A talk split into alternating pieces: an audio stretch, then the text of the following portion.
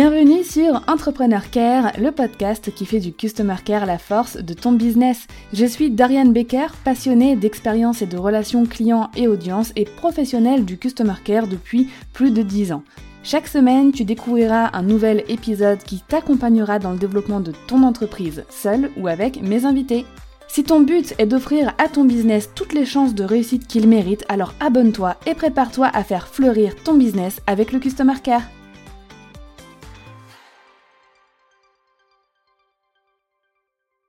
Aujourd'hui, nous allons parler d'un aspect un petit peu plus technique du Customer Care. On va parler de l'UX Design.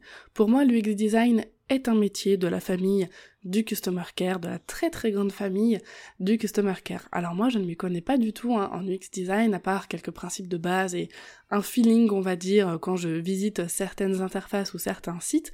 Donc pour euh, parler de ce sujet, j'ai fait appel à une UX Designer dont c'est le métier. Donc c'est Camille aujourd'hui qui intervient euh, sur le podcast. Elle a 23 ans et c'est son premier podcast.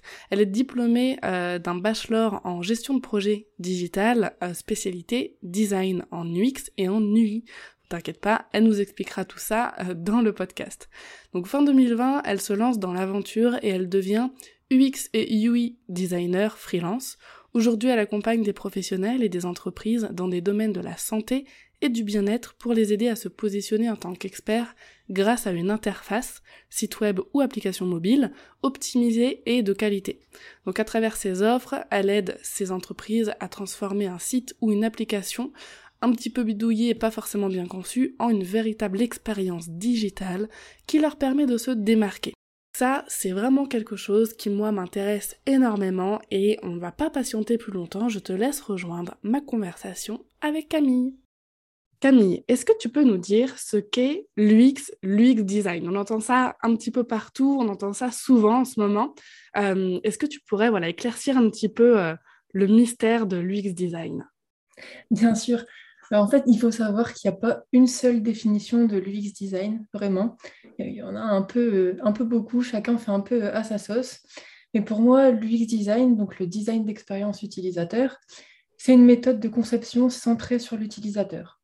En fait, c'est l'ensemble des techniques qui permettent de penser et créer une interface, que ce soit une application mobile ou un site web, peu importe, mhm. en répondant aux attentes des utilisateurs et en prenant en compte leurs ressentis, leurs émotions et leurs comportements face à une interface. D'accord. Donc pour créer une interface user-friendly, il faut savoir poser les bonnes questions et aussi faire preuve d'empathie. Hmm. On peut aussi séparer l'UX de l'UX design dans le sens où l'UX va traiter euh, de la recherche, de l'analyse pour établir une expérience optimale, alors que l'UX design, c'est plus complet, on va réfléchir à l'expérience tout en pensant au design de l'interface. Ok, donc là tu m'as parlé de l'UI, c'est ça? Non, de l'UX. L'UX toujours, ok. Ok. Parce que euh, en, farfouillant un petit peu et en, naviguant sur ton, sur ton compte, j'ai vu que tu parlais aussi de l'UI. Euh, quelle est la différence avec l'UX Comment on travaille avec les deux? En fait, j'en parle beaucoup parce que c'est complémentaire. D'accord. En fait, l'UI design, donc c'est le design d'interface utilisateur. Et ça se concentre sur l'aspect esthétique de l'interface. Donc ça traite de, l'environnement graphique, donc les images, les couleurs, les icônes, euh, les polices. En fait, son rôle, c'est d'améliorer visuellement une interface pour que le rendu soit agréable et séduise l'utilisateur. D'accord, ok. En fait, si euh, on prend par exemple le cerveau, mmh. l'UX, ça va être euh, la partie gauche du cerveau, donc tout ce qui est analyse, logique. Et lui, ça va être la partie droite, donc tout ce qui est euh, créativité, euh, art, intuition, etc. Et souvent dans le domaine, on compare ça à un iceberg, dans le sens où euh, l'UX, ça va être l'iceberg entier, et lui, ça va être uniquement la partie visible de l'iceberg. D'accord. Ouais, bah écoute, c'est ouais, c'est hyper, c'est hyper clair. Donc, vraiment, le, si je résume un petit peu l'objectif de l'UX design, c'est de rendre n'importe quoi dans le digital euh, facile d'utilisation. Exactement, c'est exactement ça, oui. Ok. Euh, est-ce que euh, tu as des, exemples de, d'applications ou de sites web que tu as pu repérer que tu trouves ultra UX friendly par exemple ou au contraire pas du tout? Ouais, justement, il y a eu Airbnb, ouais. vraiment très connu, qui a fait une refonte UX très récemment. Et en fait, les équipes d'Airbnb, ils se sont rendus compte que les comportements des utilisateurs avaient changé avec la pandémie. Mmh. Euh, donc du coup, ils ont essayé de s'adapter, ils ont fait des recherches, et euh, après un long travail d'analyse, ils ont décidé de mettre fortement en avant des nouvelles catégories. Donc là, l'idée, c'est plus de faire une recherche de logement par lieu, par euh, emplacement géographique, mais par catégorie bien précise. Et donc maintenant, on peut faire des recherches très facilement et très rapidement sur un type de logement hmm. et plus sur un lieu, tu vois. Et du coup, ben, c'est vraiment très bien parce que du coup, ça suscite plus de, curiosité, d'émotion. Tu vois, par exemple, il y a une catégorie euh, waouh. Et je suis allée voir cette catégorie et c'est vrai qu'il y a des logements vraiment incroyables dans des lieux où j'aurais jamais pensé aller avant Hmm. Et là, je me suis dit, ben, peut-être que je pourrais y aller un jour, alors que d'habitude, je n'aurais jamais pensé aller là. Du coup, l'objectif, c'est plus de proposer un logement comme un simple hébergement pour dormir, mais de proposer une vraie destination, une expérience en soi. Et c'est ça le changement. Mais tu vois, sur Airbnb, il n'y a pas eu de changement UI. C'est-à-dire qu'on voit euh, toujours les, les, mêmes couleurs, les mêmes typographies, les mêmes polices. D'accord. À, ce niveau-là, il n'y a pas de changement. Ok. c'est un bon exemple. Effectivement, j'ai entendu parler de leur dernière euh, mise à jour. Moi, je crois que je ne l'ai pas euh, vu encore, euh, parce qu'effectivement, c'est tout récent. Mais, mais c'est super intéressant. Est-ce que tu peux nous donner vraiment en, quelques, comme, un, comme une liste à puces, hein, les principes de base de l'UX Alors, il y a sept grands principes en UX mhm. design qui sont l'utilisabilité, mhm. l'utilité, la désirabilité, la trouvabilité, l'accessibilité, la crédibilité et l'apport de valeur. D'accord. Je peux t'expliquer rapidement chaque point? Je veux bien.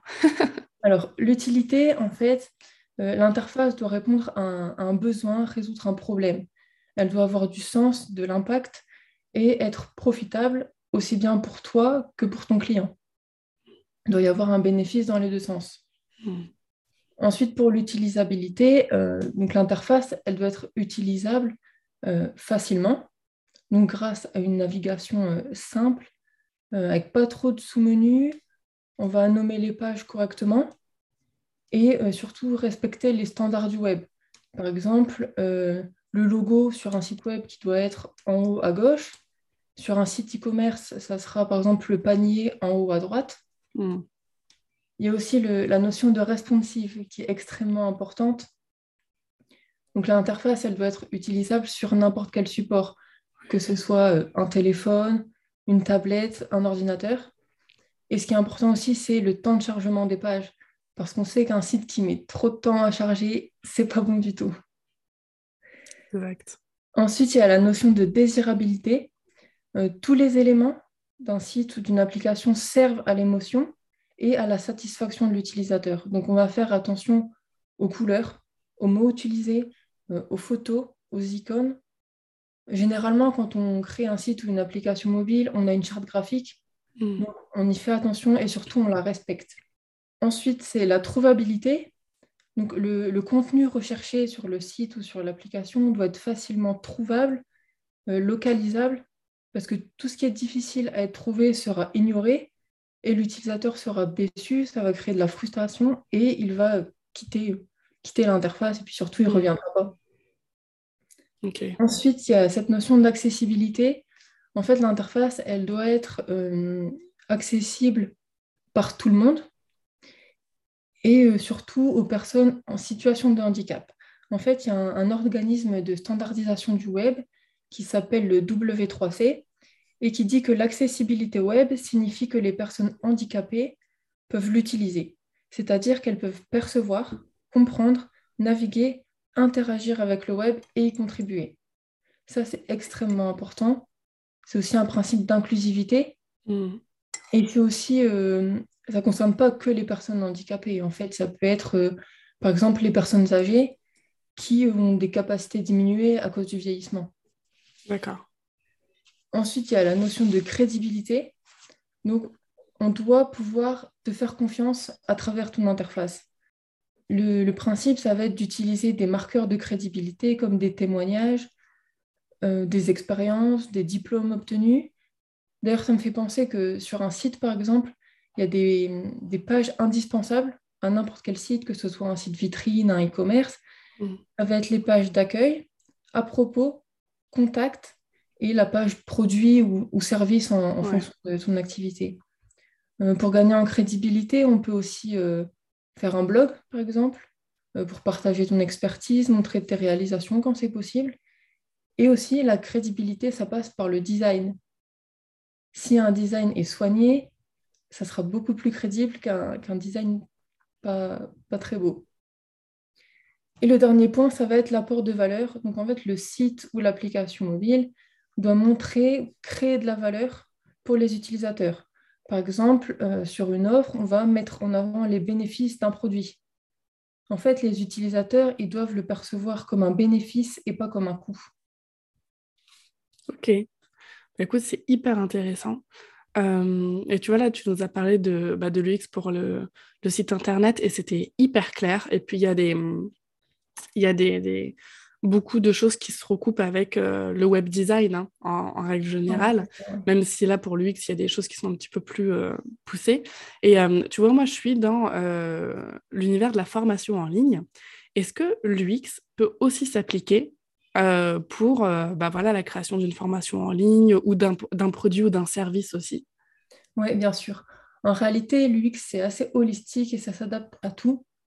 Comme je te disais tout à l'heure, il n'y a pas une seule définition de l'UX, mais il y a une définition qui dit que l'UX design est le processus qui consiste à accroître la satisfaction de l'utilisateur en améliorant l'utilisabilité, l'accessibilité et le plaisir procuré par l'interaction entre l'utilisateur et le produit.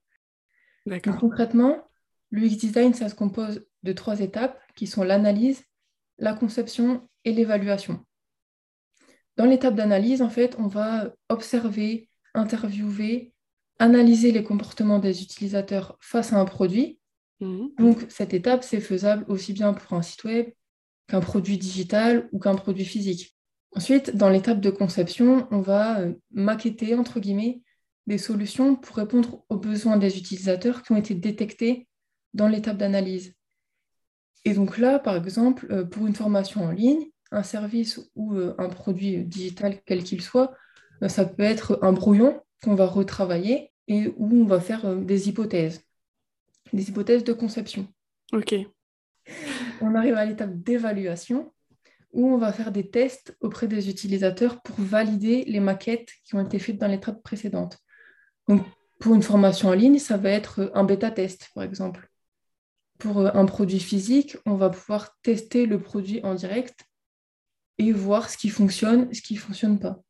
Par exemple, euh, j'avais fait un post sur Instagram qui t'avait fait beaucoup rire et qui a fait rire beaucoup de monde. C'était à celui-ci que je pensais, que je, que je pense, je crois. les mobiles pour bébés, qui hmm. sont euh, souvent très beaux. Et là, c'était euh, des animaux. Donc les parents sont très contents hein, parce que le mobile est très beau.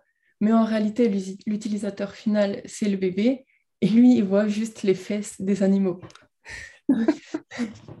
Donc, c'est pas, je me souviens que le, le, mobile que j'avais acheté à ma fille, les animaux, en fait, ils étaient pendus par les fesses pour avoir la tête vers le bas. Ah bah ça, justement. Comme ça, en fait, elle, elle, elle, voyait euh, la tête des animaux. Et sur le, sur le moment, je me suis dit, mais il est bizarre, euh, on, voit que leurs fesses. Et puis après, je me suis dit, bah non, c'est pour le bébé, c'est pour qu'elle, elle voit leur visage. c'est exactement Et c'est pour ça que j'avais vraiment rigolé quand j'avais vu ton, ta, ta, comparaison en disant euh, satisfaction client, satisfaction utilisateur, en fait. Et là, c'est vraiment hyper, hyper important. Oui. Tu vois, du coup, l'UX, c'est vraiment une démarche scientifique qui mm. s'appuie sur l'ergonomie, la psychologie cognitive et expérimentale. Donc, en fait, au final, faire de l'UX, c'est mettre en œuvre ces trois étapes et c'est faisable pour tout. Est-ce que tu as quelques, quelques avantages, même si là j'arrive, on arrive bien à les imaginer, à nous citer, d'avoir, bah, de travailler l'UX, que ce soit sur son site, sur son interface ou même dans ses produits et services? Oui, bien sûr, il y a beaucoup d'avantages.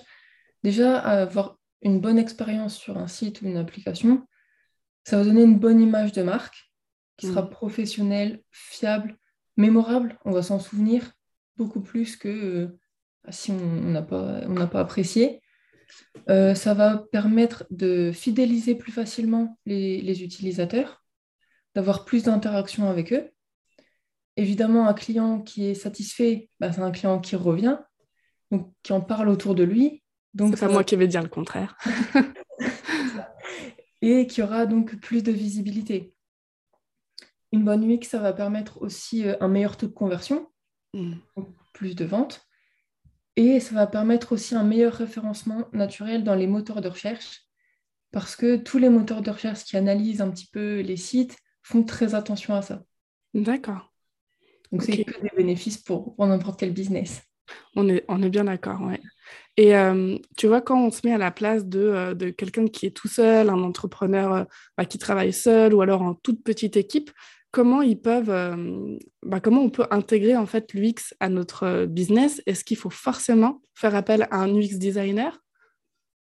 Alors quand on est solopreneur, euh, j'aurais tendance à dire oui pour faire appel à un, UX designer, mais en réalité c'est surtout très important quand on va s'attaquer à, des, des, grosses interfaces, des gros sites, des grosses applications mobiles ou à des e-commerce parce que ben, tu l'auras compris, le UX design, c'est hyper important.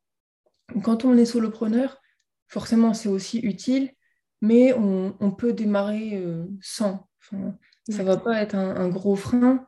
Bien sûr, après, il faudra s'améliorer, mais ce n'est pas euh, vraiment le, un point essentiel pour démarrer. En fait, la clé, ça va être de se poser les bonnes questions, poser les bonnes questions aux autres, à sa cible, aux utilisateurs il va falloir faire preuve euh, d'empathie et de mm. prendre du temps pour bien réfléchir, bien répondre à toutes les questions. Et en fait, ces questions, elles vont se diviser en, trois catégories.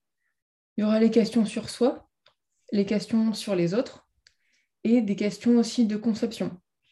En fait, les questions sur soi, elles vont permettre de, de définir une direction à prendre et de continuer toujours dans cette direction et ne pas s'éparpiller. Ces questions, ça va être, euh, par exemple, quelles sont mes valeurs? Quelle est ma mission? Quelle est ma valeur ajoutée? Euh, Quel message je veux transmettre? Euh, Quels sont mes objectifs? Quels sont mes objectifs avec mon site? Est-ce que je veux plutôt informer, générer des leads, générer des ventes? Quelle est ma cible? Tout simplement.